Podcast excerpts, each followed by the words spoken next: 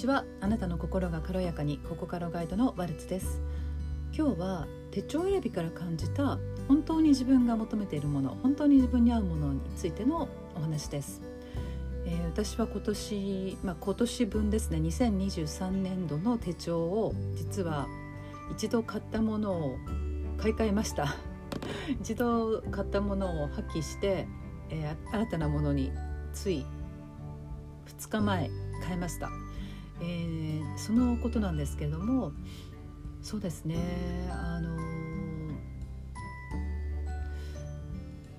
去年使っていたものがとってもまあ割と、まあ、85%くらいの満足度だったんですけれどでそれを今年も買おうと思っていました。でも前に買った書店なくてあじゃあオンラインだなと思って見ていたら別の手帳が目に入ってそれはだいぶ前に使っていたものだったんですけれどもそれが目に入ってじゃあちょっとまたこれにしてみようと思ってそれを買ったんですけれども結局ついてみてちょっと違うんですよねそれから、まあ、それにはオンライン講座がも含まれていてセミナーもあってその手帳をどうフルに活用するかまたは自分の時間管理をどうするかというような講座が組み込まれていての手帳の値段だったんです。でまあせっかくだからと思ってオンライン講座に出たんですけどももう出て5分で出ましたねそのセミナーを。ここは違うこれは違うと思ってこれ私出ちゃったらなんか自分ではないものに巻き込まれるっていう感覚があって、えー、私はそう時間管理をしようと思ってその手帳を買ったわけでもないしあ全くこれ自分のうん、路線とそぐわないなと思ったのでもうそのセミナーも途中退出しましたし手帳自体もあのあっさりやめてあ処分しました。そして、えー、2022年に使っていたのと同じ手帳をオンライン注文して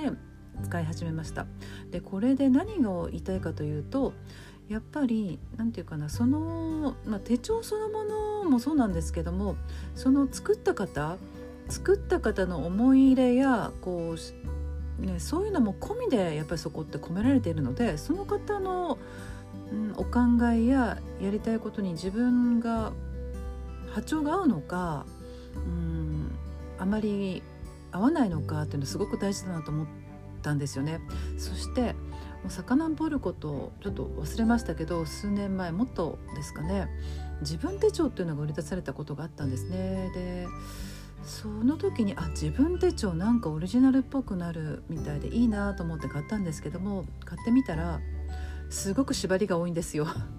で私は縛りが多いのはとても嫌いなので結局その作った方考えた方考案者の方の自分手帳であって私の自分手帳ではないっていうことをもうしみじみ感じそれも買ったけれども使わずに処分した経験がありました。で今回のものは名前を言ってしまうとアクションプランなんですね。多分時間管理をしたいとかもう佐々木香織さんのお考えにすごく合う方は多分すごく活かせると思うんですが私は違ったなと思ったのであの去年使っていた名前を言うとちった手帳というのがあるんです。まあ構成としてはほぼ似てるんですけどももっと余白が多かったりとかワクワクリストがあったりとかまああのー、あるのとあまり縛りがそれほど私は強くないようには感じてはいましたそれから10月始まりなのでメモ欄は少ないんですけどもその10月から12月分のところに書こうと思ったら自分であのメモというかいろいろ書き込めるのでそういう使い方ができるのでこちらの方が、うん、あのバーチカルタイプはアクションプランナーと同じものを買ったんですけどでもこちらの方が私には、うん、縛りが少ないというか自由度が高いそれからワクワクリスト、まあ、それを使っても使わなくてもいいけれども、まあ、余白が多いということですね。うん、それで結局あの昨年に引き続き散った手帳にしました、まあ、色のバリエーションが少ないのがちょっと難だったんですけどもあの赤いえー、表紙にしました。えー、なので、まあ、そのそのものそのものの構成や中身プラス、えー、それを作った方のお考えとかそれも全部込みでそのものには入っているので本当にそれが合うかどうか、ですよね。なのでまあ私たちには選ぶ権利があるということです。自分に合うもの。で私もまあ英語の授業とかも提供していますしこれからセッション等もまあご提供をしますけれどもあの私はこうここれがいいと思ってこれが私がご提供できる最大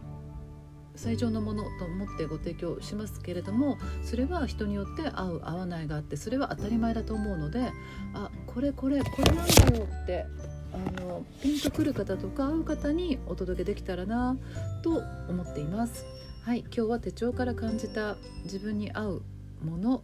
を求めるということについてお話をいたしました今日も皆様の心が軽やかでありますようにお聞きくださりありがとうございました